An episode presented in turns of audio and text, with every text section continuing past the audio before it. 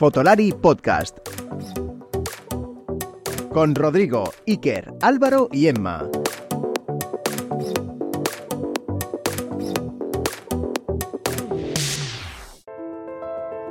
¿Han pisoteado tus derechos como profesional de la fotografía? ¿No tienes ni idea de cómo presupuestar? ¿Te han cerrado puertas por no tener un carnet de profesional?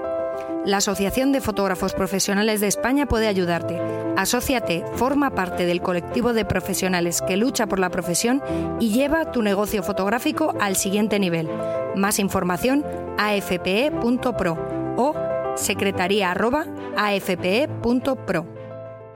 Pues bienvenidos nuevamente a este nuevo episodio del podcast de Fotolaria gente, ¿qué tal estáis? Espero que todos estéis muy bien y hoy tengo una de esas charlas con un invitado, sí, un invitado muy especial. Hoy además vamos a tratar de nuevo, aunque lo hemos tratado un par de veces hace tiempo, pero de manera bastante, bueno, pues no sé, muy, muy poquito, pero creo que esta vez además ya han pasado muchas cosas porque es que este mundo pasa un mes y ya parece que han pasado décadas eh, sobre la inteligencia artificial. Y mi invitado de hoy es una de las personas que yo creo, a mi modo de ver y por lo que estoy viendo y leyendo, de las personas más eh, enteradas y que más está investigando sobre la inteligencia artificial, sobre todo en imagen estática, o lo que podríamos llamar fotografía, que es Juan Pablo de Miguel. ¿Qué tal estás, Juan Pablo? ¿Cómo estás? Bienvenido muy a Fotolari. Bien, muy bien. Eh, muchísimas gracias. Encantado de estar aquí este ratito contigo. Mm, debo decir que yo a Juan Pablo lo conozco de hace ya unos años, en, una charla, bueno, en, una, en Fitur, en mi nube hacía un, digamos, una mega charla para un taller fotográfico que invitaba a muchos fotógrafos, ya fueran de viajes, de paisaje, de muchas cosas. Y aunque yo he estado ya dos años, estuve ya dos años ahí siendo fotógrafo que daba alguna charla, pues como ya había dado tanta chapa, eh, llegó un momento que la gente de mi nube, que me tenía mucho aprecio, decía, ya no quiero que des más chapa, pero quiero que, bueno, pues que estés ahí. Entonces me ofrecieron la oportunidad de presentarlo durante dos años y uno de ellos, a los años de que presenté, pues Juan Pablo era uno de, de los ponentes y Debo decir que en aquel momento no eh, hacía lo que está haciendo ahora, ahora hablaremos de ello, pero sí que es un tema que yo creo que seguro que le seguirá apasionando, que es la fotografía de paisaje panorámico. Era de paisaje en ese momento, pero también las panorámicas, ¿no? Sí, por supuesto. A ver, yo soy fotógrafo. Yo cuando la gente me pregunta, soy fotógrafo y formador de fotografía. Enseño a hacer fotos, eh, principalmente, utilizando las herramientas que hay a nuestra disposición. Eh, y en aquel momento, y más o menos desde 2000, eh, acabé mi, carrera universitaria y casi di el salto directamente a la fotografía. Durante eh, mis estudios universitarios yo no paré nunca de hacer fotografía, empecé más o menos en el 98 y a partir de 2006, 2005, por ahí, pues poco a poco fueron apareciendo trabajos, así que yo, mi vida adulta y laboral, estoy hablando de que tengo 43, así que llevo más o menos como unos 20 años haciendo entre 20 y 25 años haciendo fotos. Yo me considero fotógrafo y casi desde el inicio formador de fotografía, porque siempre he sido muy amigo de las novedades. Cuando Photoshop todavía era, pues como iba a decir, poco menos, no, era el demonio con... con el demonio, sí, sí, puedes decirlo Ahora ya es el mejor amigo de la fotografía, pero ahora, claro, ha venido un demonio aún más gordo y ya, joder, pues el enemigo de mi, de mi enemigo es mi amigo, ¿no? Pero en aquel momento empecé a dar clases de Photoshop cuando recuerdo todavía que los concursos, había concursos específicos para fotografía digital, porque eso no era fotografía. Eso me ha pasado a mí con lo de los móviles, ¿no? O sea, eso es lo mismo que me ha pasado claro, a fotografía móvil. Tú lo sabes bien, lo has sufrido, entre comillas, lo has, lo has vivido y el cambio del analógico, que bueno, clásico, de, la fotografía clásica a la fotografía digital, fue un cambio. Yo estuve ahí y así que desde casi el principio empezamos a, empecé a, a a, ser requerido, iba a decir, ni siquiera ofrecí nunca, sino, oye, tú que sabes de esto, enséñame a hacer esto, o tú que has hecho esto, enséñame a hacer esto. Así que desde el principio ha sido las dos cosas, pero me considero fotógrafo, efectivamente. Una cosa que me ha, que me ha gustado de tu, de tu biografía, por cierto, a la gente que quiera conocer un poco el currículum de, Juan Pablo, eh, tiene un currículum y una manera de, digamos, de su sobre mí, ¿no? En su página web, muy interesante porque te hace un recorrido cronológico, eh, el cual es muy interesante porque, oye, es raro leer un, sobre mí así y me, me, gusta, me gusta, la verdad es que es interesante. Y una de las cosas que te quería decir es que me impresiona que de las, la primera vez que dejas patente ahí en ese sobre mí, que te dejan una cámara eh, de carrete tus padres, una Canon, una de las cosas que haces en tu viaje a Barcelona es hacer una panorámica del Camp Nou, ya con una cámara Canon compacta de carrete, quiero decir, de estas que son casi, pues una automática, como una punch and shoot de estas. Pues una de estas, muy, muy sencillita, de no elegir nada, sino apretar, mira por el agujerito y dispara. Y efectivamente, yo, pues fue una cosa que yo no lo pensé hasta años después, que yo empecé a revisar los, los paquetes con las fotos que todavía teníamos. Y, y, y, entonces me di cuenta de que había en aquel viaje, se me había olvidado, lo estoy hablando, a lo mejor estuve 10, 8 años sin mirar aquellas fotos, que en aquel momento a mí siempre se me quedaba corta la foto. Siempre. Yo estoy convencido, en los años que llevo enseñando a gente, estoy convencido de que hay gente que ve en, en ojo de pez y gente que ve en tel.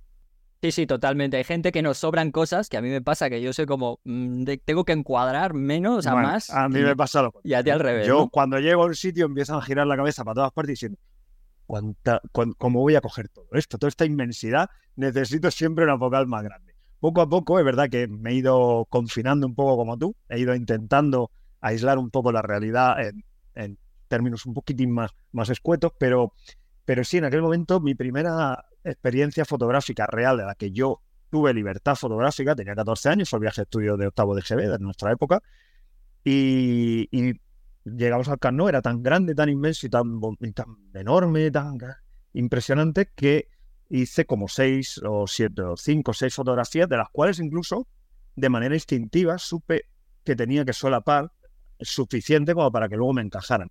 Nunca pude eh, encajar las unas con otras físicamente porque no sabía nada de, del paralaje, no sabía nada de la proyección, no sabía nada y de hecho hacerlo físicamente con las fotos es muy difícil. Pero luego con el tiempo escaneé esas fotos y vi que efectivamente se podían unir. Y de hecho en la biografía se ven unidas. Hay huecos, hay agujeros, no está, no está bien, pero es una experiencia muy interesante, desde luego.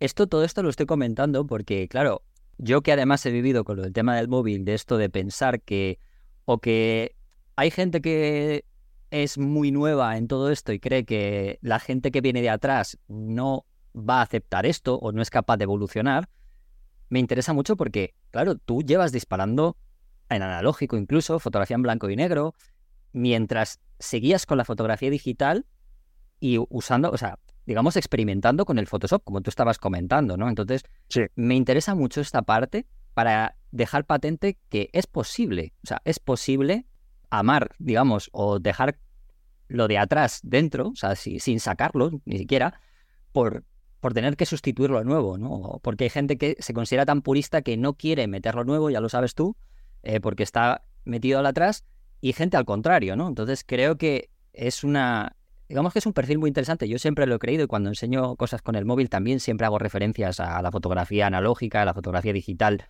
de sus comienzos y las cámaras, porque creo que es una, una cosa fundamental, el saber, al final es fotografía, ¿no? No, no estamos hablando de nada diferente, ¿no? Bueno, si, si estás ya introduciendo la idea de qué es esta nueva herramienta que ha surgido, eh, sí que efectivamente creo que es una herramienta para crear. Eh, pero igualmente, a ver, eh, sobre si es la fotografía va a ser sustituida o no, yo creo que eh, va a cambiar. Crea que la fotografía va a desaparecer es que no sabe nada de fotografía. Fotografía es mucho más que disparar o que apretar un botón. La fotografía es mucho más. Ya desde mediados del siglo XX o casi ter- ter- tres tercios completos del siglo XX, la fotografía encuentra su lenguaje y entiende el mundo de una manera particular.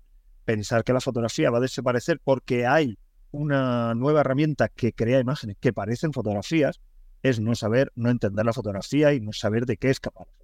Ahora, de aquí a ¿se va a mantener eh, tal y como la conocemos la fotografía? Evidentemente no. Va a cambiar radicalmente porque ha venido una nueva herramienta que va a hacer que la fotografía mute en otra cosa que todavía no somos ni siquiera capaces de entender ni comenzar a, prever. Em, y sobre esto podemos filosofar un montón. Y respondiendo a, tu pregunta, yo sí llevo muchos, muchos años lidiando y he, he sido en parte alguno, bueno, uno de los fotógrafos pioneros en formar a fotógrafos de paisaje, que es lo mío, de viajes. En esa, en aquella charla que tú eh, presentabas, mi charla se llamaba Fotografiar para viajar o eh, viajar para fotografiar o fotografiar mientras se viaja, que son dos conceptos completamente distintos. Viajar para fotografiar es la idea de dedicar tu tiempo y tu esfuerzo de tu viaje a, foto, a la fotografía. Fotografiar mientras se viaja es dedicar tu esfuerzo y tu tiempo al viaje y hacer las fotos mientras mientras pasa el viaje. Entonces, durante ese tiempo, eh, rompimos una lanza, unos cuantos, tres, cuatro, cinco fotógrafos de la fotografía de paisaje, puede ser fine art. Igual que hay fotógrafos que utilizan la figura femenina, masculina, el estudio, la iluminación para expresar algo más, la fotografía de viajes, la fotografía de paisaje o, de viaje, no son exactamente igual, pero vengo a llamarlo fotografía de paisaje, el paisajismo no tiene por qué, aunque eh, tenga, parezca que lo lógico es que esté vinculado a la realidad, no tiene por qué. Y rompimos unos cuantos una lanza por el paisaje final, quiere decir, la interpretación del paisaje a ojos del artista fotógrafo, a través de la fotografía artística.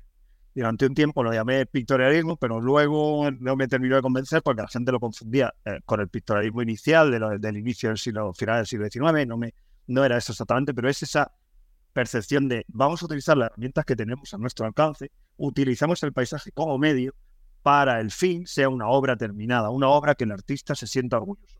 El fin no es representar la realidad del paisaje, sino la realidad interna del fotógrafo, utilizando el paisaje. De hecho, hay muchos fotógrafos, ¿no? Perdona que te interrumpa, por ejemplo, como pueda ser Michael Kena, ¿no? Con esa fotografía a lo mejor de paisaje más abstracto, eh, esa minimal, ese minimalista, ¿no? Y, que está, a día de hoy sí que está más... más hay determinados eh, estilos que sí se permite. Por ejemplo, el blanco y negro lo aguanta todo, ¿no? Es como eh, el papel y la tinta. el blanco y negro es más... Pero en fotografía fine art más cerca del realismo, se tiende a pensar que debería representar la realidad. Entonces, el utilizar Photoshop, el utilizar determinadas herramientas que ahora están más que asumido, pero en el año 2008, 2006, 2010, 2012 todavía era considerado, eso es arte digital, eso es otra cosa. Eso Entonces, llevamos algunos mucho tiempo peleando. Esta nueva herramienta no es más que una pelea nueva mucho más intensa, porque la herramienta es mucho más, el cambio es mucho más profundo, mucho más paradigmático, pero viene a ser la misma resistencia al cambio de aficionados y profesionales, cada uno con sus propios miedos y cada uno diferentes miedos, por supuesto. Hablaremos de eso luego ahora dentro de un momentito, eh, sobre un poquito estas herramientas y hacia, hacia bueno, para qué pueden ser útiles dentro de cada uno de estos dos mundos, como has comentado. Pero no quiero dejar de lado un aspecto muy importante para acabar un poco con lo que es tu persona, porque hay una frase que que dejas ahí también en tu bio, en la que dice de si di que sí a cualquier oportunidad que tengas. Y leyendo tu biografía, por eso digo que la gente lo, lea, porque aparte que es muy interesante, es que dejas patente que a medida que van pasando cosas, dices que sí a cualquier oportunidad. Y lo quiero unir, bueno, a ver, no entiendo, o sea, no conozco toda tu vida personal, pero... Tienes toda la razón. pero digo que leyéndola voy entendiendo, o sea, se va entendiendo bastante por estas cosas, ¿no? Por estos Aceptar cambios. las cosas que van llegando, sí. Exactamente. Entonces, me lleva a una parte un poco más personal, eh, tuya, que es que actualmente, bueno, pues estás enfermo de cáncer, vamos a llamarlo así, ¿no? Enfermo. No sé cómo lo quieras denominar, porque eso tú eres un poco la persona que más lo está sufriendo y entonces yo no, no quiero entrar ahí. Cada uno que lo tenga, pues que ya siempre digo que disculpa, disculpa a las personas que se lo digo, porque a veces puede pensar, oye, que yo no estoy enfermo, oye, que yo no sé. Bueno. Sí, sí, sí, es una enfermedad, por supuesto, es una enfermedad de la sangre, se llama mieloma múltiple, que por suerte tiene tratamiento. Y, y me estabas comentando justo antes de fuera de micro, porque yo quería hablar de esto, sobre todo en, en parte a que se te diagnostica o te lo diagnostican en 2022, creo que es, ¿no? Ah, el año pasado. Sí, en enero. Justo ahora, ahora en este enero que ya llegamos dos años. Y justamente entras, digamos, en, en la vorágine de este cambio, casi, podríamos decir un poco, en parte, incluso con, con esta, este nuevo cambio en tu vida. O sea. Sí, así es. Y te da por continuar igual que todo lo que ha precedido en tu vida. O sea, quiero decir. Aceptar el cambio. Me gustaría que la gente eh, supiera esto que me has comentado fuera de micro sobre cómo has ido asimilando este cambio uniéndolo a este tipo de fotografía. O bueno, o creación de imagen. Pues sí, eh, IA-grafía lo llamo yo, IA-grafía en un, en un alarde de superimaginación de IA eh, y grafía, porque foto no es con luz, pero de alguna manera es con IA, así que una grafía hecha con IA y parece que se va pegando, pero sí, esta, esta nueva creación de IA-grafía yo seguía el, eh, el desarrollo de la inteligencia artificial en distintos ámbitos desde más o menos 2015. Em, y bueno, nunca he estado del todo despegado, pero el día a día, el trabajo, eh, las clases, viajes, en fin, todo lo que tiene que hacer un fotógrafo, como cualquier otro mm, trabajador de cualquier cosa, dedicad, bueno, iba a decir cualquier cosa, eh, todo el tiempo del mundo. Mi vida gira, giraba y gira en torno a la fotografía. Yo solo hablo de fotografía, eh, solo tengo amigos fotógrafos o casi, o aficionados, o sea, todo mi, mi, universo entero gira en torno a la fotografía. Es una obsesión, no es. Creo que para dedicarse además a algunos, eh, algunos trabajos hace falta que sea una obsesión. yo no, no desconecto cuando cierro la, el despacho, yo no tengo estudio, trabajo en, o sea, tengo un estudio fotográfico, pero no en la calle, pero sí. Eh, trabajo en casa, entonces yo no desconecto nunca la fotografía, siempre está en mi cabeza, siempre estoy pensando en ello. Entonces, cuando eh, me, diagnostican en enero de 2022 el mieloma, es una enfermedad, es un tipo de tumores que aparecen en las células plasmáticas de la sangre, de manera que se ponen a, construir más orgánulos interiores de la sangre de los que deberían, entonces los orgánulos, digamos, los glóbulos rojos, blancos y tal, se quedan un poquito sin espacio y así hasta que te mueres. Pero por suerte hay un tratamiento, así que la gente que lo esté escuchando no tema por mi vida, de momento por lo menos, eh, que esperemos que estemos aquí durante al menos 8 o 10 años más y a lo mejor mediante esta inteligencia artificial aparece una cura que ahora mismo no está disponible. No hay, pero sí hay un tratamiento eh, farmacológico, químico, de quimioterapia que voy siguiendo y lo llevo bien, suerte, gracias a Dios. Eh, entonces, durante ese tiempo yo, ahí mi percepción cambia, se asusta y dice, joder, voy a morir. Y empieza a ver una hija de cuatro años, que al momento tenía además tres y medio, voy a dedicarle tiempo a lo que a mí me interesa en la vida. Mientras eh, sufro, paso por este año de tratamiento de quimioterapia intenso que fue en 2020. En ese momento, en febrero más o menos, decido eh, parar con todo, darme de baja y olvidarme durante un tiempo que no me había olvidado de la fotografía desde que tenía más o menos 20 años, por primera vez en 20 y pico años, eh, bloquear la fotografía en mi cabeza y dejarla para. Necesito tiempo para otra cosa. Porque todo lo que hago en mi vida es fotografía. Entonces, estoy un tiempo ahí y como yo no puedo parar, a la gente que vea la biografía no lo verá, empiezo a componer, abro un blog, vuelvo a componer, de hecho, toco el piano, eh, hay música ahí hecha durante ese año de tratamiento, empiezo a escribir, eh, eh, pongo a encuadernar, hago de todo. Y dedico un poco de tiempo a saber cómo están las novedades respecto a la inteligencia artificial. Aparece DALI 2, que es un poco el terremoto. Yo ya conocía DALI 1, pero ahí se abre el pistoletazo de salida de lo que yo escribí en mayo más o menos del 2022, escribí un artículo en mi, en mi página web que se llamaba ¿Por qué DALI 2 ya ha cambiado el mundo? Hace un año y medio de eso y estaba convencido exactamente de las mismas cosas que te voy a contar ahora. Pero en aquel momento era muy difícil y muy raro eh, hablarlo todavía porque nadie sabía ni siquiera de lo que estaba hablando. Pero en el momento que yo vi que una herramienta era capaz de crear imágenes que parecían fotografías, era evidente que todo iba a todavía yo pensé que el año 2023 iba a ser un cambio brutal para los fotógrafos aficionados y profesionales, pero me doy cuenta de que va a ser quizá el 2024. Van tarde, con mucha angustia, con mucho dolor y con mucho miedo. Y esto eh, me llevó, de hecho, a, mi obsesión por esto viene de, tengo mucho tiempo, voy a dedicarle tiempo, me aísla un poco de la enfermedad, me permite concentrarme en otra cosa y de repente me doy cuenta que empiezan a llegar a unos muy con cuenta gota, muy pequeños, fotógrafos que me dicen, quiero aprender esto y no tengo ni idea. Entonces, pues sin comerlo ni beberlo, no sé muy bien explicarte cómo, me he convertido en una especie de figura más o menos nacional e internacional de que en las empresas grandes, muy, muy grandes, que da, da vértigo algunas, cuando te escriben y te dicen necesitamos tu ayuda, de repente mm, te dicen, es que no sabemos ni por dónde empezar toda esta amalgama de herramientas que hay, la que necesitamos, cuál necesitamos y cómo la implementamos en nuestro, trabajo, sea un fotógrafo que hace fotos de perros o sea una multinacional como Inditex. ¿vale? Cada una tiene sus necesidades, pero todas vienen con el mismo problema. No sabemos lo que hay disponible, no encontramos a nadie que sepa además lo que hay disponible.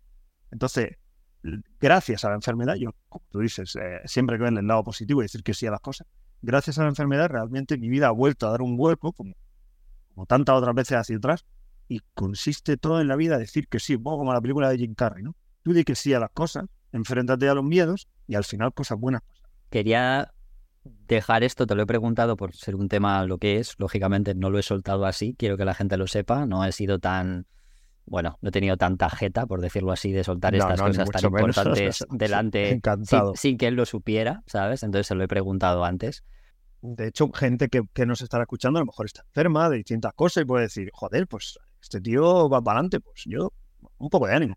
Era lo que quería, o sea, sobre todo hablando ya con él y siendo un mundo pues tan tan novedoso, pero que tan cambiante, tan, pues tan futuro.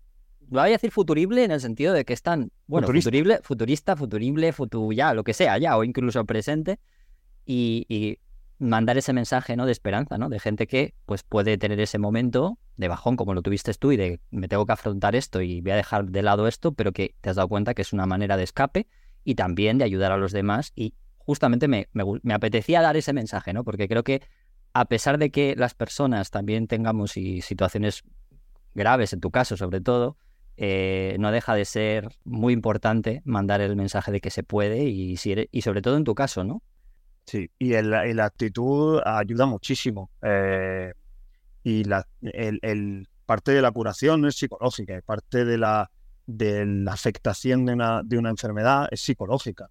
Es duro cuando te dicen, te pasa esto, pero es muy duro el decir, ¿y ahora qué va a pasar con mi vida? Y te digo una cosa, eh, Rodrigo, eh, lo que ha ocurrido en mi vida, y te digo gracias a, y te lo digo con sinceridad, gracias a la enfermedad, yo mm, uno se desprende de los miedos cuando no tienes nada que perder y cuando verdaderamente ves lo importante de la vida, que es tu familia, tu hija, y el trabajo no lo es. Le prometo a todo el mundo y el que esté pasando por algo parecido sabe perfectamente que el trabajo, aunque nos absorbe la vida y creemos que todo gira en torno al trabajo, cuando te pasa algo así de la noche a la mañana y dices, no me importa nada una mierda. Eh, no sé si puede decir coñusa. Sí, sí, un poco hombre. mal hablado. Vale, no me importa nada una mierda. Lo único que me importa es mi hija, mi mujer, mi familia y pasar tiempo con ella. Entonces te desprendes de ciertos complejos, miedos que todos arrastramos en el trabajo. Y ese salto que di yo a decir, si total, me da todo igual. Me lanzo por esto que es lo que me gusta o, hago esto y voy a integrar esto aquí. ¿Y qué puede hacer esta nueva herramienta eh, para hacer que mi fotografía cambie, mute? Yo nunca he tenido miedo. Eso ya me ayudaba de antes. No tuve miedo el- del salto de analógico a digital, de jovencito, y no tuve ningún miedo del salto luego a esa manipulación intensa, tan intensa como me haya apetecido siempre. Y cuando me han dicho eso no es fotografía o lo que tú haces no es fotografía o tú haces trampa, pues tampoco me importa mucho. Eso siempre, esa actitud siempre ayuda. Pero ahora este último paso, que uno ya cumple peina canas, tiene 40, 42, 43 años, y a lo mejor sí que te da miedo decir, este cambio no lo, porque yo ya tengo una posición, la, gente me conoce por un trabajo, ¿cómo voy yo ahora a cambiar? Cuando me ocurre esto, cuando a uno le ocurre algo importante, que tiene que ser un cáncer, sea, cada uno el problema que tiene es particular y para uno es el más importante del mundo.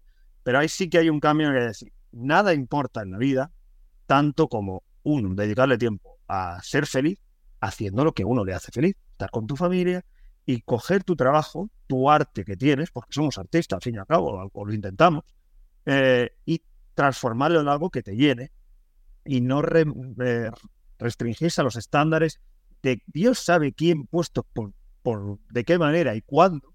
eh, y, y ahí me tengo que ceñir en esta, en esta especie de, de, de habitáculo en el del que no pude salir. Y a mí en ese momento dije, ni habitáculo, ni habitácula, ni nada, voy a hacer lo que me salga del ciruelo.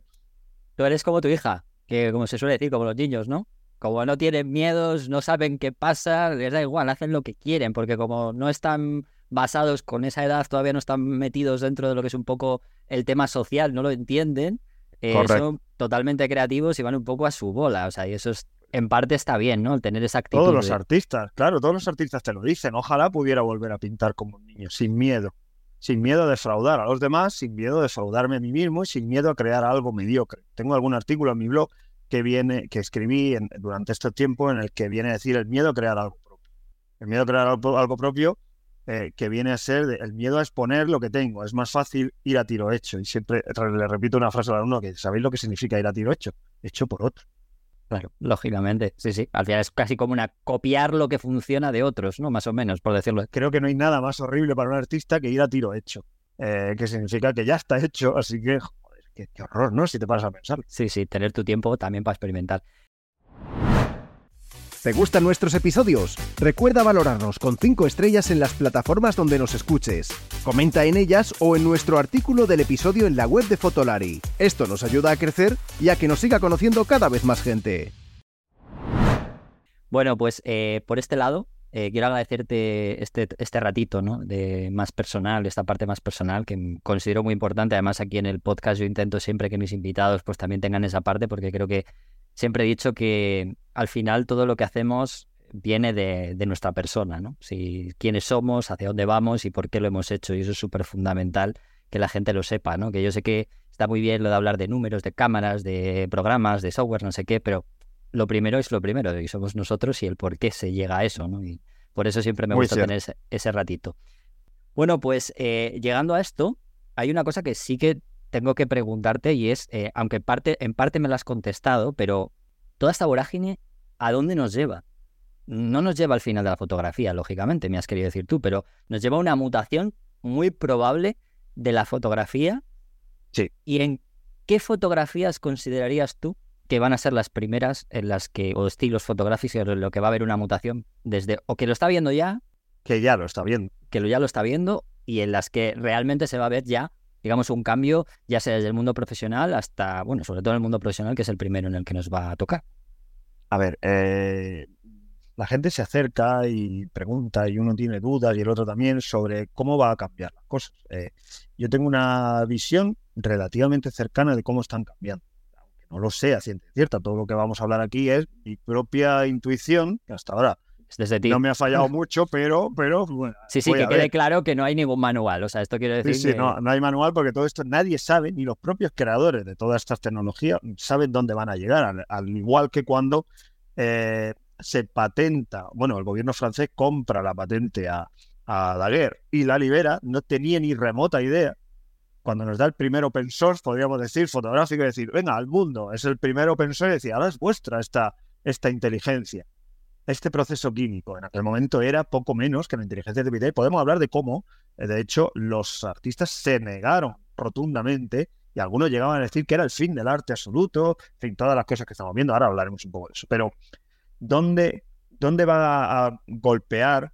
Que no me gusta utilizar términos eh, demasiado gráficos, pero ¿qué se está notando ya? Por ejemplo, yo distinguiría primero entre aficionado y profesional. ¿vale? El aficionado no tiene ninguna, ninguna presión porque puede seguir, de hecho, haciendo...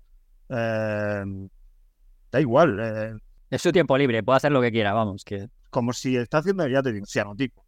Le da igual, o que si quiere utilizar carrete, o que si quiere utilizar la, compacta de software. Da lo mismo.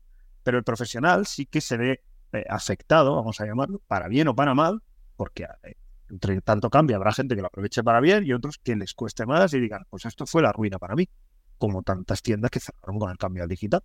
Em, entonces, el stock para mí me parece que es el primer eh, damnificado, podríamos decir, pero, sin embargo, sé que ahora mismo hay mucha gente que está haciendo bastante dinero que nunca había hecho con el stock.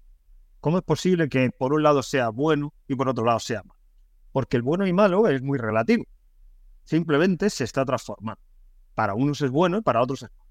¿Para quién está siendo malo? Para el que tiene un stock fotográfico genérico, que es fácilmente imitable. Eso es, la fotografía imitable, esa fotografía va a desaparecer. La fotografía fácilmente reproducible, la fotografía al peso. Fotos de monedas, fotos de billetes, fotos de no sé qué, fotos de no sé cuánto, el stock genérico de al peso. Lo que llamo Sí, sí, que te metes en la típica fotografía que sirve para, eh, pues bueno, eh, documentar un artículo que podría ser, pues, de típica, de, cualquier cosa.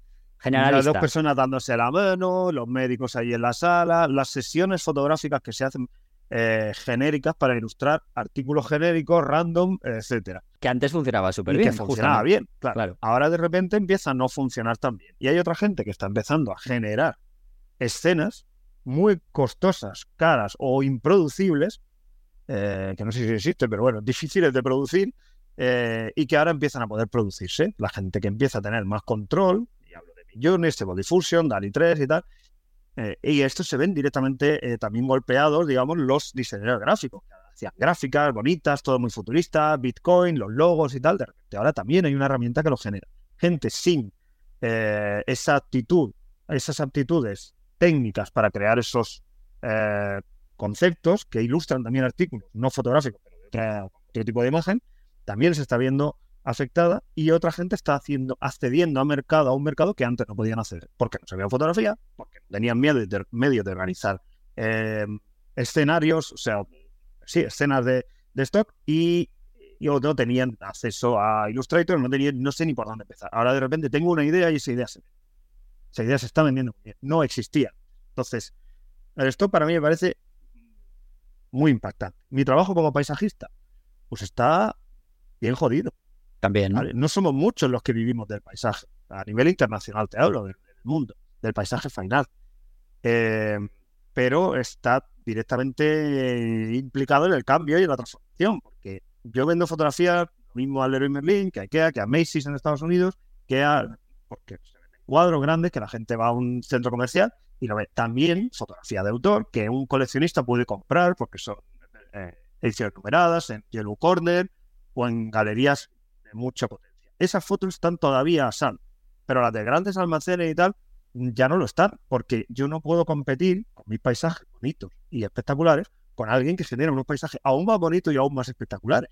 Y además puede generar mucho, mucho, una cantidad muy grande. Y variables del mismo, claro, encima. Y variables y de sitios que además no existen, pero a los clientes le puede flipar eh, completamente porque es algo nuevo. Y los clientes buscan algo nuevo. Entonces, los profesionales estamos directamente implicados en este cambio, en esta mutación que se está produciendo. Em, para mal o para bien, cada uno responderá a su pregunta. Ahora mismo puedes preguntarle a la gente que dirá, a mí me va muy bien. A mí mismo, Juan Pablo Miguel, me va muy bien con este cambio. Yo estoy eh, feliz de integrar todo esto en el negocio fotográfico, porque yo me dedico a formar a la gente. Y esto es una herramienta que ha venido, que ha llegado sin avisar, se, nos ha colado, y no es que haya llegado para quedarse, ha llegado para ponerlo todo patas arriba. A mí me va bien, pero habrá gente que diga, yo antes vendía tanto y ahora no vendo nada. Eh, porque hay, se han inundado los y esto va a peor. El stock va a desaparecer en sí mismo. Ya ni siquiera esas imágenes van a hacer falta. Ahora mismo hay compitiendo dos tipos de creador. El fotógrafo que sube sus imágenes y el iágrafo, vamos a llamar, que sube sus imágenes. Dentro de poco, cuando Getty abra su modelo, cuando Adobe Stock abra su modelo, las empresas no van a necesitar ni siquiera tu imagen ni la mía. Van a buscar exactamente y generar lo que necesita. ¿Quién sí que necesita eh, ¿qué tipo de fotógrafo va a seguir siendo necesario? Que a lo mejor es tu siguiente pregunta, no sé, me adelanto. Sí, sí, sí, exacto. Es, es el, que, el que haga un trabajo personal, Rodrigo. El trabajo que no se puede imitar. Eso podríamos decir, siempre ha sido la fotografía. En parte sí, pero en parte no. Ah, hubo una explosión de, con la llegada de Internet y las artes gráficas y tal, de necesitamos millones y millones de imágenes, hay hueco para todos, chicos. Ahora vuelve la cosa a restringirse y ahora ya no hay hueco para todos. Ahora, una máquina va a hacer el trabajo poco personal, poco de autor y genérico que hacéis todos, pero algunos cuantos se salvarán. ¿Por qué? Porque saben expresar algo, porque dominan la fotografía, no la técnica fotográfica, sino el lenguaje fotográfico, y lo que hacen ellos no se puede imitar. Lo, gracioso es que hace poquito estábamos debatiendo eh, sobre el fin por mal pagado de ciertas fotografías como eventos, fotoperiodismo, etcétera, y ahora resulta que cuando parecía que ese tipo de fotografías podían ser las que podrían acabar desapareciendo por estar mal pagadas, puede acabar siendo, que yo no digo que vayan a seguir, que vayan de repente a estar bien remuneradas, pero me refiero que tiene pinta de que es un tipo de fotografía que, como tú has dicho, no es porque no sea, es irreproducible porque no puedes reproducir ese momento, lógicamente. O sea, no puede ser una boda o una boda de fulanito menganito en ese momento. No hablo de luego posbodas y cosas así, que eso sí que se puede hacer, pero eh, lo que sería un evento, pues eso. El momento. La captación del momento. Ese instante, eso, que lo decía Cartier-Bresson, nunca mejor dicho, eso parece ser que, nos guste o no, va a acabar permaneciendo. Aunque luego ya esté mejor pagado o no, eso ya es nos otra gusta, cosa. Nos gusta, nos gusta. Eh, yo reivindico el, papel del fotógrafo. Yo he hecho bodas, en mis tiempos hice bodas, eh, y es un trabajo apasionante y muy, realmente muy difícil muy difícil. Yo admiro muchísimo a los fotógrafos de la boda. Luego, al final, uno lo hace mecánico, pero es tremendamente difícil y la responsabilidad que uno adquiere con una pareja. Pero da igual, si haces boda o cualquier tipo de evento, eh, es muy importante. Y es justo reivindicar el, papel de esos fotógrafos. Y de hecho, yo lo he comentado ya en varias charlas y, en algunos momentos que creo que la fotografía va a vivir ahora un momento eh, dorado, una especie de época dorada de la fotografía ya la, es vieja la fotografía, ya se puede decir, ya tiene 150 años, un poquito pero ya es suficientemente vieja como para que haya un revulsivo, y ha llegado el revulsivo. Ahora hay otra herramienta que crea imágenes. La fotografía ya no necesita ni siquiera estar ceñida a la realidad, como le pasó al arte. Cuando aparecen De hecho, ahora podremos llamarlo ya arte. Antes se, le llamaba a algunos arte menor. Yo creo que ahora ya podremos, ya podrá entrar, ¿no? Es que justo ahora están también el enemigo de mi, de mi enemigo, ahora también es mi amigo, venga, fotógrafo, vente para acá. Ya eres tan autista como nosotros. Ya ha venido a otro que viene a pisarnos. Quedamos en un reducto cada vez más pequeño, pero igual que no ha desaparecido las artes plásticas, eh, bueno, una escultura difícil de que de, sigue siendo una cultura, pero el momento en el que la fotografía eh, irrumpe en el mundo, había unos temores que son exactamente iguales. ¿Cómo se va a manipular? ¿Cómo no puede estar en manos de cualquiera la fotografía? Las monarquías europeas prohibían la fotografía en según qué momentos. Eh, gente como Baudelaire decía que es que eso no es arte, ni lo puede ser, ni nunca lo será, porque el fotógrafo solo es el operario de una maquinaria que lo único que hace es reflejar la realidad. No hay arte ninguno, no puede expresar nada más allá de la realidad. En fin, toda una serie de cosas. Poco a poco la cosa va cambiando. Y lo que ocurre es que el arte se desvincula de la realidad.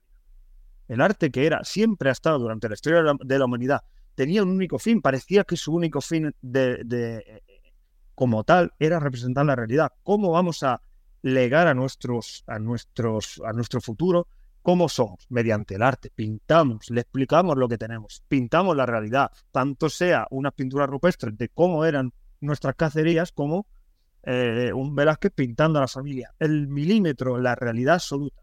Cuando el arte se vuelve loco. Cuando llega una herramienta que dice, mira, ¿sabes qué? Que hemos perdido la batalla de la realidad.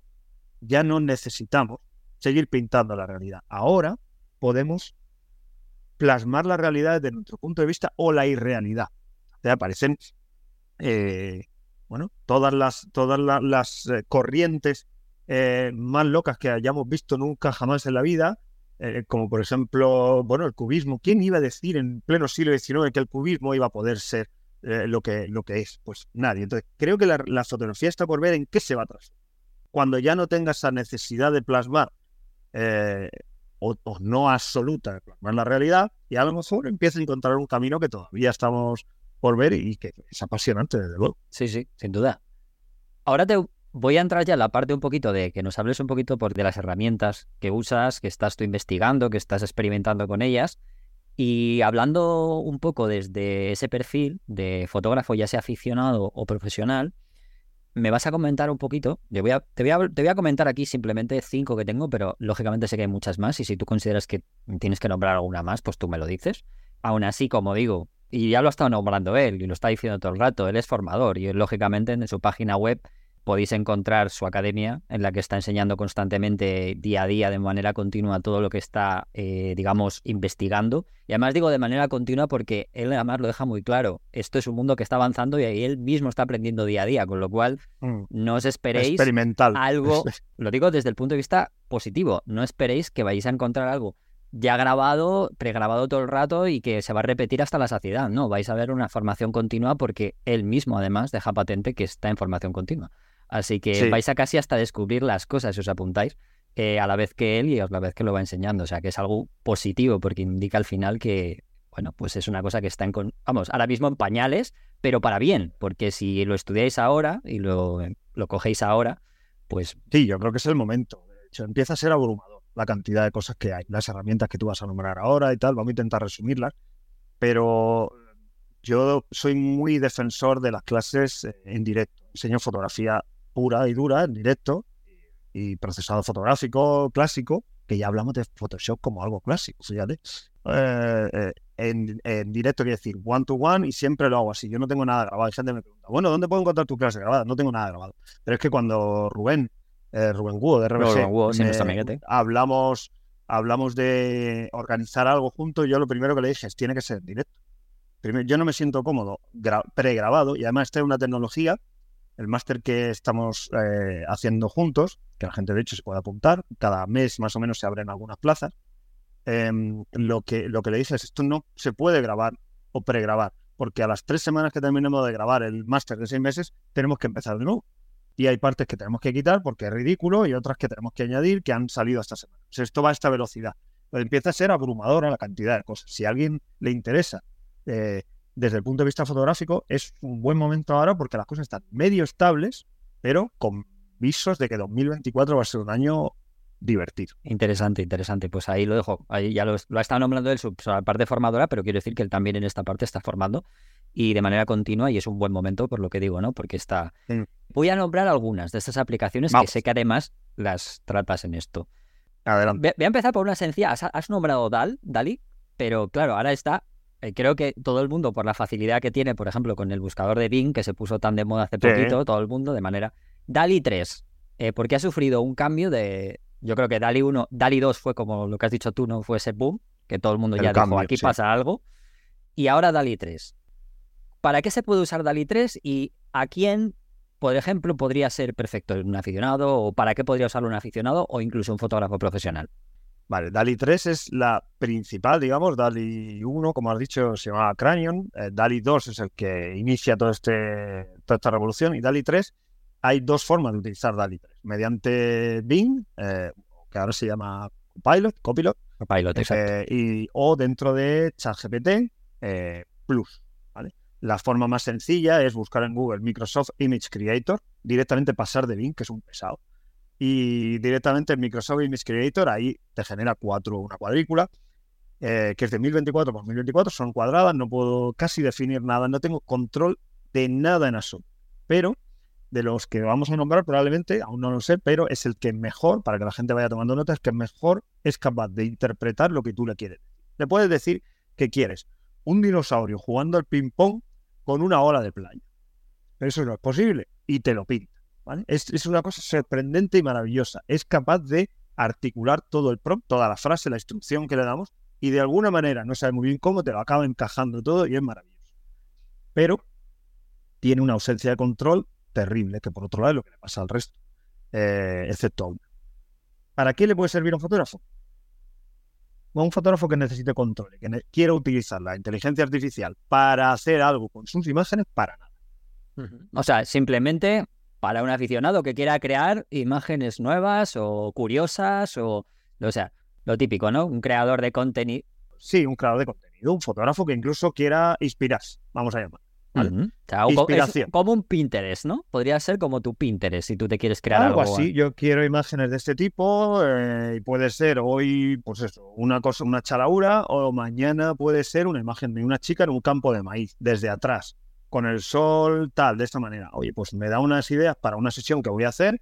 ¿Cómo podría yo poner esto? Resulta que una ropa de este color o del otro color me va mejor. O sea, como fuente de inspiración inagotable y brutal. Y, por supuesto, para un fotógrafo que quiera probar eh, en el mundillo del stock de IA, las, las agencias que están permitiendo eh, ese tipo de imágenes, sin ningún problema. Vale, una pregunta eh, que sí que es importante, de cara a esta, pero también de cara a todas las demás, te la hago ya. Em, ¿Los prompts los entienden mejor en castellano o en inglés? Que esto es importante. En inglés. En inglés. No quiere decir que no te puedas expresar en castellano o en español, pero em, los modelos, por la forma en la que tienen de aprender, la, la, referencia, la georreferencia, la, la referencia, los tags, los, eh, esto viene de cómo se enseña el modelo de inteligencia artificial, ¿vale? El robot, vamos a llamar.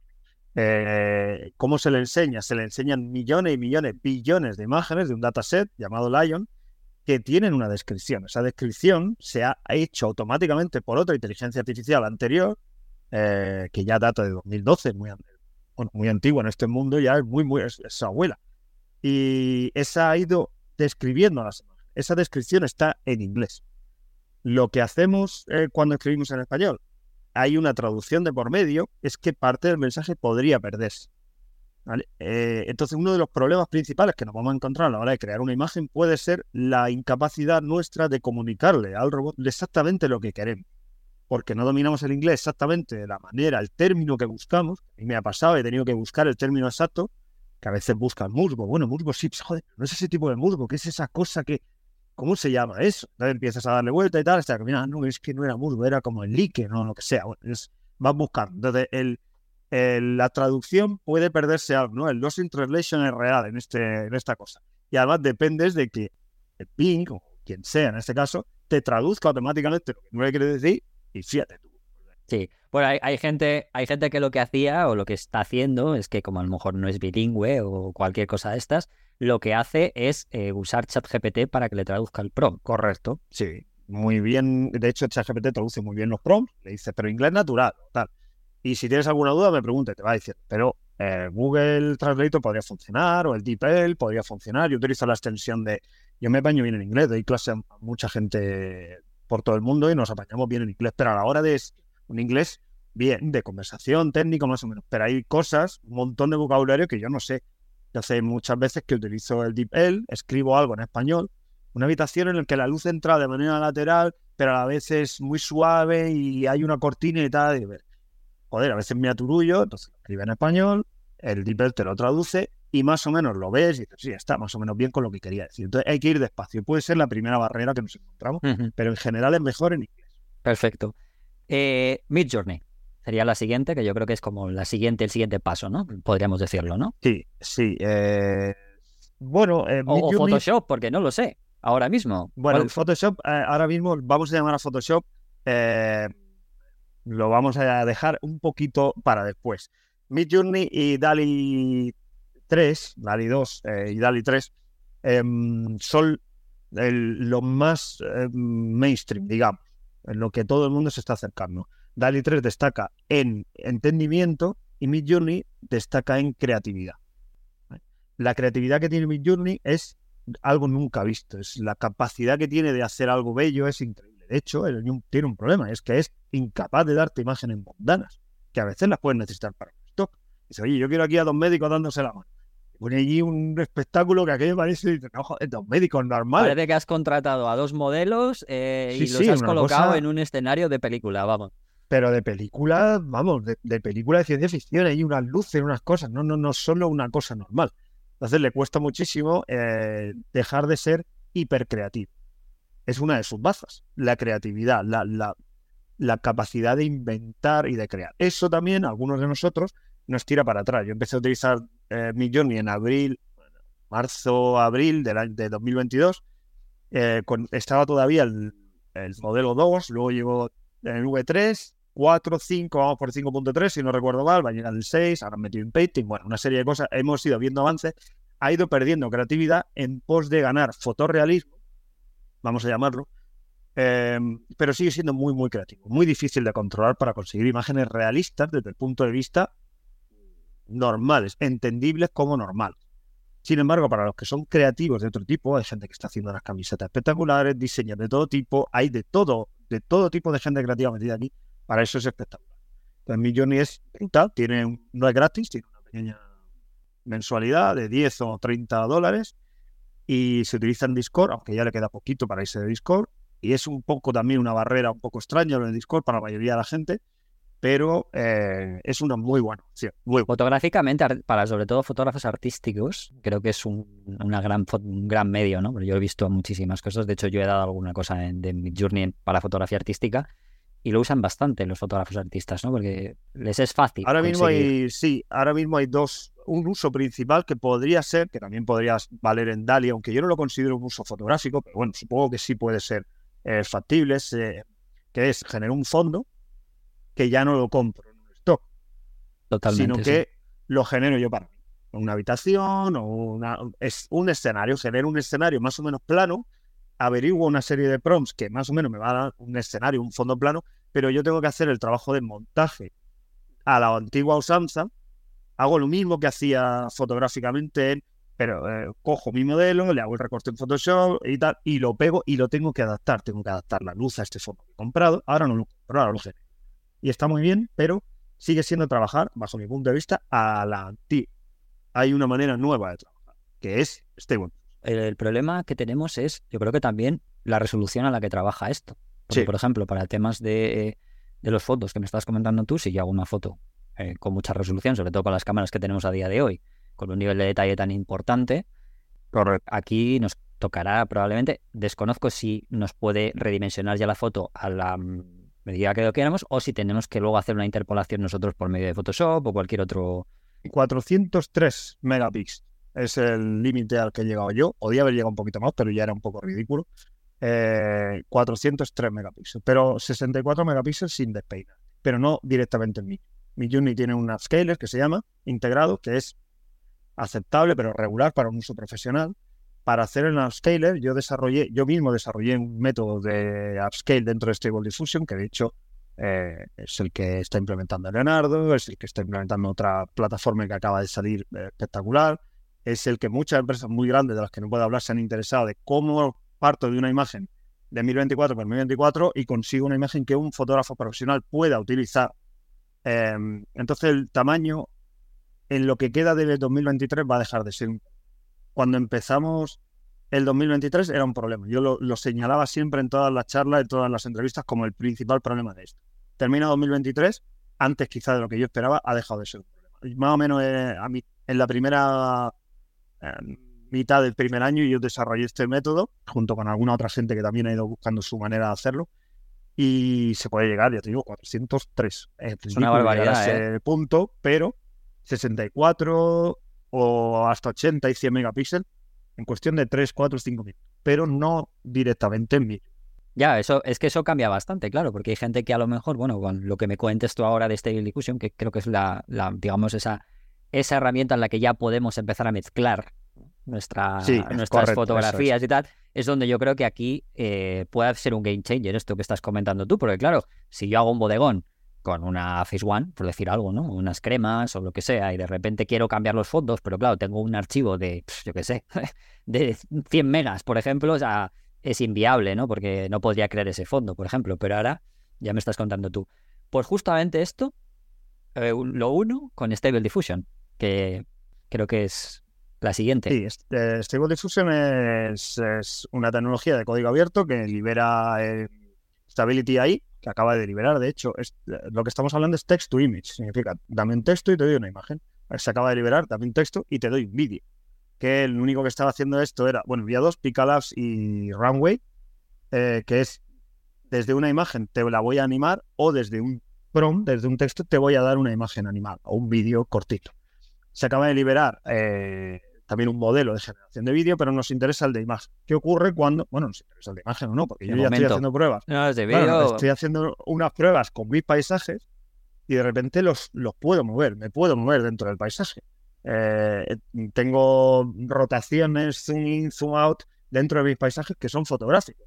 Entonces puedo montar una, unos vídeos. Lo que antes me costaba hacer en After Effects horas, siempre se ha podido poner capa y tal, ¿no? Ahora de repente se hace solo está todo muy, por pulir y 2024 va a ser el año en el que esto se pula, pero a los fotógrafos puede empezar a interesar una herramienta en la que animar su trabajo para ofrecer productos nuevos. De eso se trata. Siempre hablo de los fotógrafos profesionales, pero eh, a, los, a los profesionales les interesa saber de qué va todo esto porque van a poder ofrecer antes que nadie, los que se interesen, productos nuevos que nunca se han visto y que los clientes pueden ver con ojillo de bolilla, un poco como, wow, es que esa foto un poco como cuando vemos las películas de Harry Potter, yo ahora lo estoy viendo una niña, y vemos esas fotos en un marco animadas que parece que se mueven durante un momento y se le pudieras ofrecer algo parecido, futurista, a un cliente de una foto de su boda, la que puede moverse. Ya no es 3D, es que de repente hay movimiento dentro de la fotografía. Hay cosas que todavía están, por ver, pero se empieza a ver la patita de algunas cosas que vamos a poder hacer. Centrándonos en Stable Diffusion, la tecnología de código abierto, gratis, todo lo que hay alrededor es gratis, y si algo caracteriza Stable Diffusion es control. El absoluto Aquí es donde sí que podemos empezar a utilizar. Esta tecnología sí que es una herramienta para fotos. No se ha pensado como fotógrafo. De hecho, no es exclusiva ni mucho. Puedo seguir generando fotos de perritos, de gatitos, que no tengan nada que ver con la realidad. Dibujos, acuarelas, pero los fotógrafos sí que tenemos una herramienta importantísima que es el inpainting, en el que yo puedo coger mis propias fotografías y transformar alrededor. Pero yo ya no necesito coger un fondo general en mi journey, hacerlo grande, coger mi niño o mi modelo, pegarlo aquí, intentar adaptar la luz, joder el color, esto me ha pintado verde, voy a corregir, a ver cómo esto no queda, joder, ahora la sombra. El lío que supone hacer eso y la cantidad de horas se desvanece. De repente yo ya mediante esta tecnología soy capaz de generar el fondo alrededor de mi modelo, adaptado a la luz que yo tenga en mi, en mi estructura o sea, en mi fotografía. Todo eso es algo tan increíble que da igual cuántas veces lo explique yo aquí, hasta que uno no lo ve e incluso lo están viendo y dice, pero esto que yo estoy viendo no puede ser verdad. Te, cambia el pelo de la persona, te cambia la ropa, te cambia lo que quieras, o sea, te cambia lo que quieras y te añade lo que quieras, claro. El exterior, te añade lo que quieras, te, te coloca donde tú quieras. Y las últimas pruebas que vengo haciendo los últimos seis meses es cambiar la pose, cambiar los brazos, cambiar la posición, cambias todo lo que quieras pero es farragoso, es difícil y va a tardar un tiempo en llegar al gran público de, manera sencilla con botones, porque no es fácil de hacer. Adobe seguramente lo va a intentar. De momento Adobe lo que ha añadido es un botón, que es generar. Un hueco para meter una frase y un botón. Eso es la inteligencia artificial que ha llegado a Photoshop. Fíjate cómo es de difícil todo esto, que lo único que se ha atrevido a hacer Adobe es te voy a dar un botón por si acaso explota esto. Eh, entonces, Stable Diffusion es todo lo contrario. Es 100.000 millones de botones, 100.000 millones de deslizadores, extensiones, todo tipo de cosas que te dan un control que cuando sabes utilizarlo realmente empiezas a sentir que esta tecnología, y esto es importante lo que te voy a decir, está bajo tu control. Yo llevo dos años generando imágenes con inteligencia artificial. Solo algunas de ellas las he firmado. ¿Cuáles se firman? Las que he sentido como mías. ¿Y cuáles he sentido como mías? Las que yo he sentido que tenía el control de la generación. El control de lo que estaba pasando. Esa imagen resultante es fruto de lo que yo quería crear. Y esto le va a pasar a la gente que nos está escuchando. Mucho alguno está diciendo, pues, pues verdad, yo no la firmo o no la siento. Cuando tú tienes eh, la sensación de que intervienes en la creación de esa imagen final, entonces te sientes orgulloso de ella, le has dedicado, no por el tiempo, sino por la intención que hay detrás de ella, que puede ser cinco minutos, ¿vale? Y que a lo mejor eh, en otro tiempo te hubiera costado cinco horas. Me da igual, ahora lo hago en cinco minutos, pero la intención detrás de esa imagen es mía. La siento como mía, la he parido yo ocurre ahora mucho menos fácil, el parto es muy sencillo, pero es mía, la he creado yo. Y que has hecho eh, lo que realmente querías, igual que en una foto que puedes decir, pues quito esto, pongo aquello, la luz de aquí, la de allá, eh, porque hay veces que lo que lo que estabas comentando antes es que hay veces que sí, que genera una imagen, pero no tienes control. Y a veces dices, ostras, me gusta esta zona, pero ¿por qué me ha regregado lo otro? Y ya sientes como una desesperanza en esa imagen que piensas que si vuelves a darla a generar te lo volverá a generar como tú quieres, pero no, porque vuelve a haber otro problema en otro lado y que no te gusta. Entonces ahí es donde lo que estás contando tú y toda la razón, ¿sabes? Es esa parte fotográfica que tiene un fotógrafo. Además, claro, los que estamos acostumbrados a hacer fotos, que es normalmente, salvo cuando, sobre todo cuando ya dominas la iluminación y dominas la cámara, ya sabes más o menos lo que va a ocurrir y por tanto ya sabes tú lo que puedes hacer, ¿no?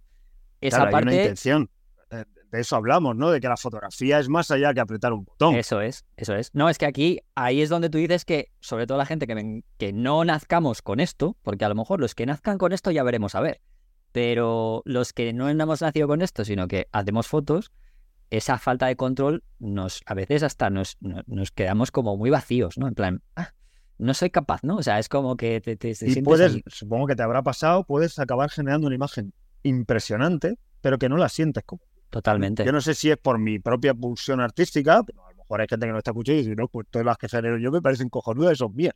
Pues bien, joder, pero eh, a mí me pasa, me ha estado pasando eso hasta que empecé a sentir que tenía, eh, más o menos a mediados de 2022, finales de 2022 principalmente, y durante todo este 2023, que tenía el control sobre la herramienta. Que, que lo mismo que cuando cojo mi cámara, mi equipo, eh, y sé dónde, cómo la tengo que manipular para obtener el resultado que quiero, te pones, no, ponte ahí contra la ventana, que debe hacer un contraluz, y de repente la máquina decide no hacer un contraluz y exponer para la espalda. Y no era lo que yo quería. No sientes el control del equipo y de la fotografía. Cuando empiezas a entender lo que haces, en fotografía es muy satisfactorio. Tremendamente. Probablemente de las sensaciones más bonitas que decir, ahora sé lo que estoy haciendo.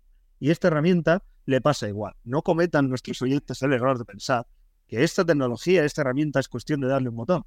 Porque eso se ha dicho muchas veces de la, de la fotografía. Es que tú solo le das un botón. Y en España tenemos un legado terrorífico de si tú lo que haces es darle un botón. Pues en España no se vende fotografía.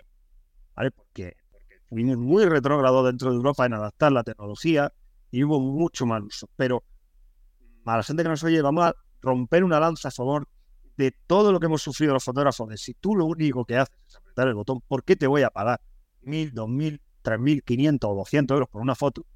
Eh, si tú lo que haces es algo tan sencillo apretar el botón y obviando todo lo que hay detrás.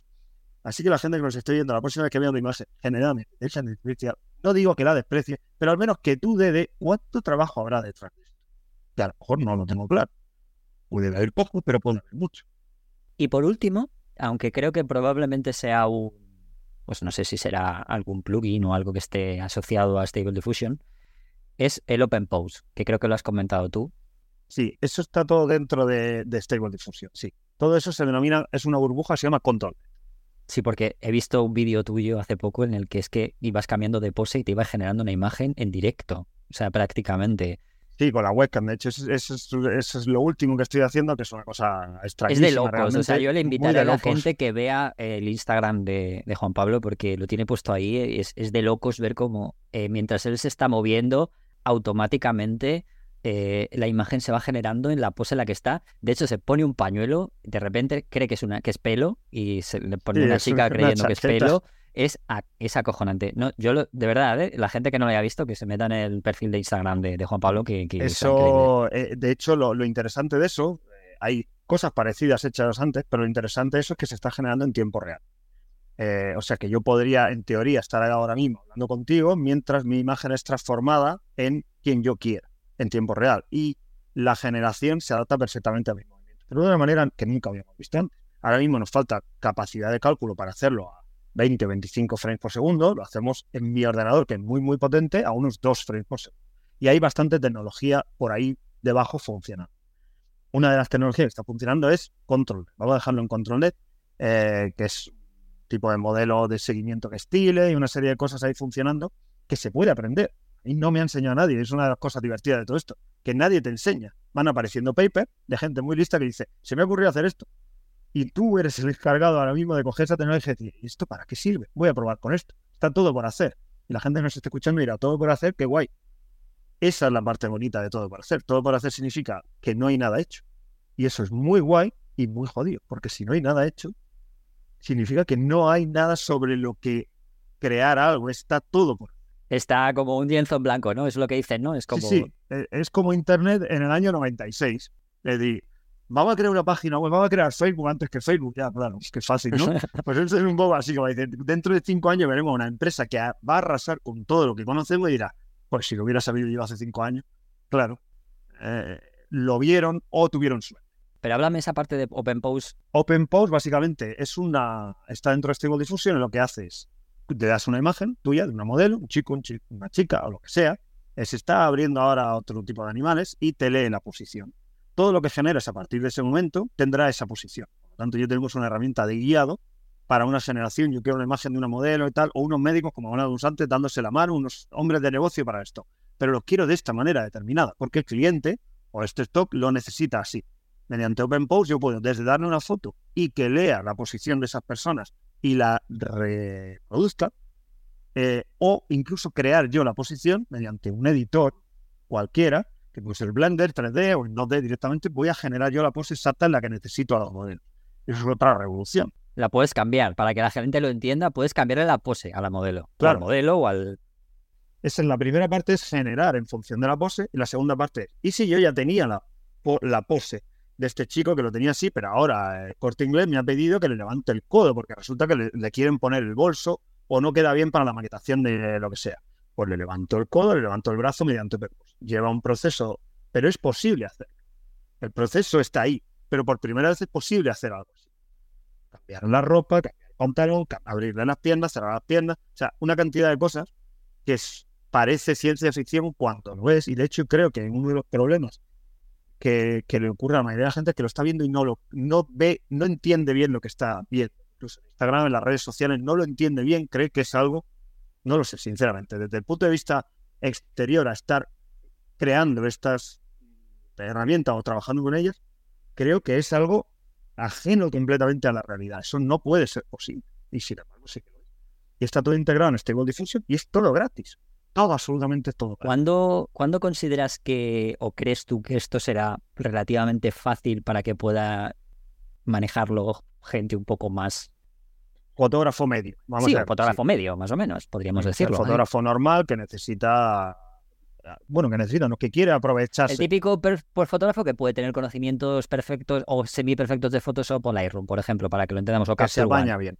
Sí. A ver, esto empezará a llegar al gran público cuando esté integrado en las herramientas más comunes, por ejemplo, en Capture One, por ejemplo, en Luminar, por ejemplo, en Topaz, a lo mejor de repente, pero ya ha llegado a Evoto. O sea, algunas de las cosas que yo estaba haciendo hace seis meses, que estuve enseñando a fotógrafo, a una empresa de fotografía de, de cosméticos potentísima, ya está en Evoto, que es maquillaje automático, no tan sofisticado como yo lo enseñé, pero muy fácil de usar. la gente que ya quiera probar inteligencia artificial a unos niveles que nunca habíamos visto aplicada a los retratos, a los beauty, pone voto la última actualización, hace unas cosas que parece realmente que, no es posible que esté haciendo eso. Porque son granos, el contouring, los brillos, todo lo que normalmente un tío muy especialista, un trabajador de, estudio de Yahweh, puede tardar 25 30 minutos en hacer una foto, ahora te lo haces en 3 o en 5. Que es pum, pum, pum, pum, pum, deslizadores. Un montón de deslizadores, cada uno de los pasos hay que automatizarlo, sí. Entonces ya está llegando. Todo esto que estoy haciendo yo de cambiar pose, de hacer esto y tal, ¿irá llegando a Photoshop? No lo sé. Photoshop tampoco se ha caracterizado nunca por ser el mejor en panorámica, o el mejor no sé qué. Siempre te deja que las cosas integren. Puede que estemos a la puerta de ver un nuevo plugin fácil en Photoshop que corra dentro de Photoshop y que lo integre todo. Pero no es fácil y tendrá que llegar una gente que se siente, estudie cómo hacer todo esto de manera correcta, que todo esté muy pulido y que el usuario medio, fotógrafo especializado, profesional o amateur, sepa lo que hace y lo puede usar. Pero a lo mejor puede pasar todavía un año o dos. A la velocidad que vamos, a lo mejor son seis meses, pero durante el 24 vamos a ver algunas novedades, pero no estoy seguro que todo esto sea tan fácil de transportar a una, a una interfaz sencilla y fácil de utilizar. De hecho, la cuarta que no me has comentado, que es Firefly, no sé si es Firefly, bueno, que te iba a decir lo de Adobe, claro, cuando te he dicho lo de Adobe. Lo integra y ha intentado condensar Stable Diffusion. En Firefly funciona con Stable Diffusion por abajo, ¿vale? Pero con un modelo propietario, que es el modelo que Adobe ha entrenado con. Por lo tanto, genera imágenes que, siguiendo con el paralelismo que llevan, DALI es el mejor en entender el prompt, Midjourney es el más realista, el más, em, perdón, el más eh, creativo Stable Diffusion es el que te da más cantidad de control a años luz de todos los demás. Y Firefly podríamos decir que es el más realista. Si lo que quieres son imágenes fotorrealistas que parezcan fotografía y agrafías fotográficas, entonces Firefly 2, 2, el que acaba de salir hace un mes o menos, es el que hay que utilizar. Pero no le pida grandes creatividades. Señora en un campo esperando el autobús, perfecto. Una imagen de un pueblo, de una calle, perfecto, maravilloso. De hecho, es foto de stock auténtica. Pero no, no le pidas dinosaurio en una bicicleta, ¿no? No, no, no le pidas ni dinosaurio, ni la señora que lleva un abrigo de pelillo eh, y detrás tiene un monstruo que la está acechando. Nada parecido ni remota.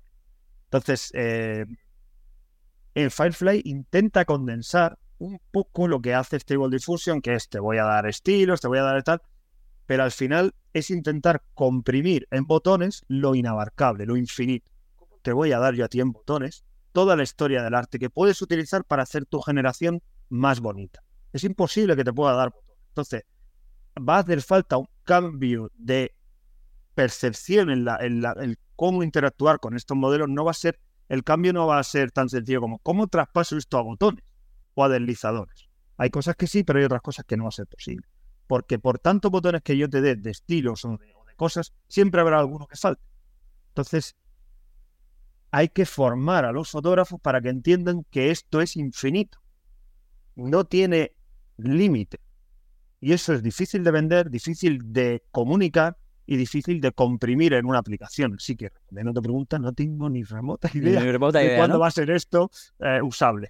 Para alguien que quiera aprender, por ejemplo, un poquito de Stable Diffusion o entender bastante, aunque no llegue a... Eh, con ciertos conocimientos informáticos sería capaz de hacer ciertas cosas, como por ejemplo lo que me estás comentando tú de cambiarle la ropa, el pelo, etcétera? Sí, eh, sí, las cosas más sencillas como generar una imagen, utilizar una imagen de referencia para crear otra, o hacer inpainting, que viene a ser cojo una imagen y la me quedo con esta parte, este, el resto cámbialo, o cambia esta ropa, cambia este pelo, ese es el, el modelo de inpainting, lo que ya se puede hacer en, en Photoshop, que puedo hacer una selección y decir aquí, ponme una chaqueta de cuero. Y una de cada 250 veces te lo hace bien, con suerte. Eh, porque el modelo de inpainting que hay en Photoshop es todavía un poco joven. Seguramente no tardan en actualizarlo, pero el inpainting ya se puede utilizar Pero Stable Diffusion requiere de una instalación local que es aceptablemente...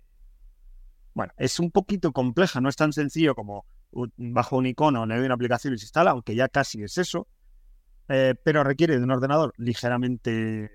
Con una gráfica potente, con un, con un procesador potente, me imagino, ¿no? Sí. El procesador no tanto, no hace falta tanto procesador porque todo funciona en las librerías de TensorFlow, de NVIDIA, Entonces lo que hace falta es una gráfica de unos 8 o 10 eh, gigas de VRAM.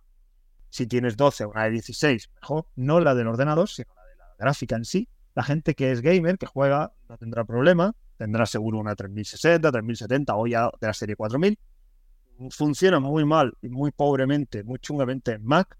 Da igual si es M1, M2 o M3, porque no está optimizada estas librerías para, para los M1. Porque renunciaron a Nvidia y de momento está la cosa un poco parada.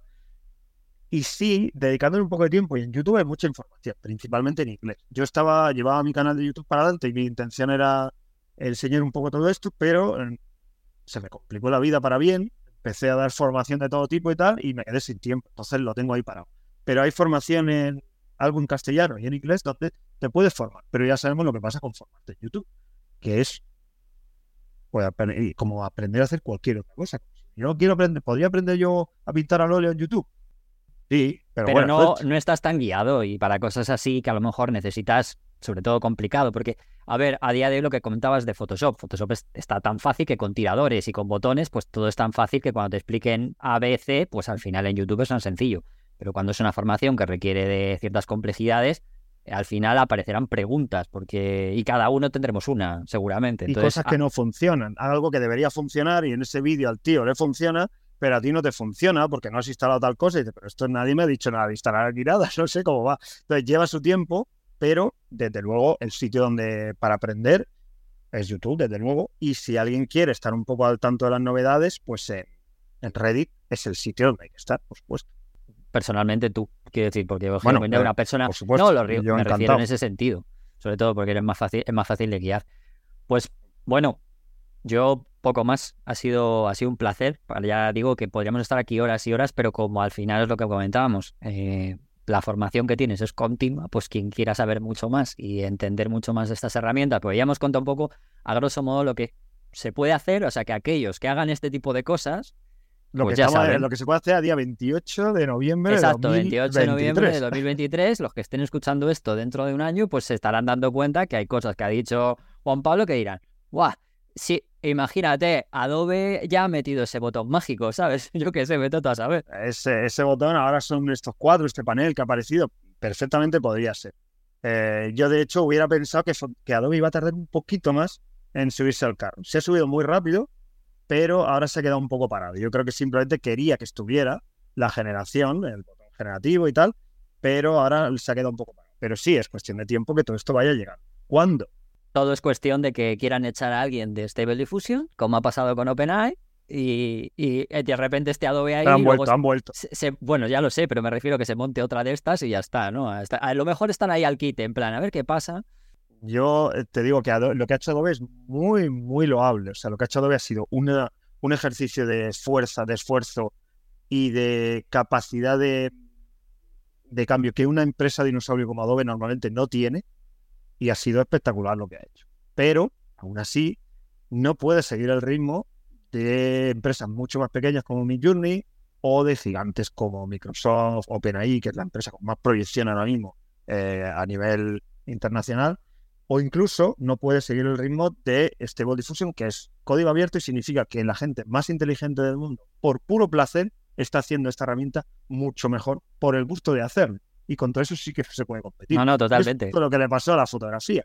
Cada uno iba añadiendo un líquido que parecía que permitía hacer esta cosa, el otro le ponía el huevo, el otro le ponía la tinta de calamar y el otro le ponía el siguiente.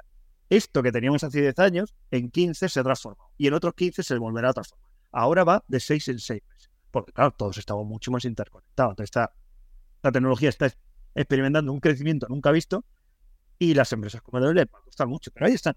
Realmente es sorprendente mientras no le pase como a la Wikipedia, que lo dejen ahí a cualquiera, todo lo demás, porque la Wikipedia al principio era bastante interesante y lo estaba, estaba bastante bien todo lo que ponían. Luego ya cuando dejaron entrar a todo el mundo, ahí ya eh, fue otro cantar. Pero por lo demás, llevas toda la razón del mundo. Cuando alguien hace por cosas por puro placer...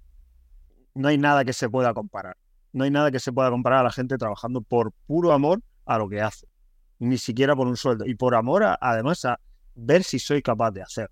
Entonces de repente tienes a dos tíos que han sacado un paper de, como el Dream Booth, que puedo entrenar mi cara, puedo entrenar la cara de un cliente, puedo entrenar el perro de un cliente, puedo entrenar al papá de un cliente que quiere reproducirlo en fotografías que ya no puede hacerle. Y le puedo entregar un reportaje fotográfico de su padre, de su madre o de su hijo. Es todo muy siniestro y sin embargo es una línea nueva de negocio que va a surgir. Ya está surgiendo. Entonces, ahora, y no estamos hablando de una imagen, pero también voy a poder su voz si tengo eh, herramientas. Sí, bueno, la voy a poder- inteligencia o sea, artificial, lo hablábamos, vídeo, sonido, eh, Todo, bueno, todo, todo. todo, al final está, absolutamente todo se va a poder reproducir. está inundando todo. Así que, pues nada, ha sido un placer tenerte aquí en Fotolari. Juan Pablo, Igualmente. eh, que te seguimos la pista, ya lo sabes, y a todo el mundo Claro. que, que en seis dejamos la meses pa- hacemos un, update. un update, ¿verdad? Eh, ya sabéis que vamos a dejar la página web como siempre debajo para que, bueno, pues todo lo que os interese, no solo también por sus fotos, lógicamente que hemos estado hablando al principio, las fotos de paisaje y demás, sino también por esta parte de, de inteligencia artificial. Eh, bueno, a, a raíz de ahí ya podéis eh, ir por donde queráis. Ya lo ha comentado todos los caminos que tiene para que podáis aprender o podáis saber más de esto. Así que nada, pues nada, un placer, Juan Pablo. Muchas gracias por todo. Muchísimas gracias, Rodrigo. Un encantado de estar aquí. Chao. Chao. Fotolari Podcast. Con Rodrigo, Iker, Álvaro y Emma.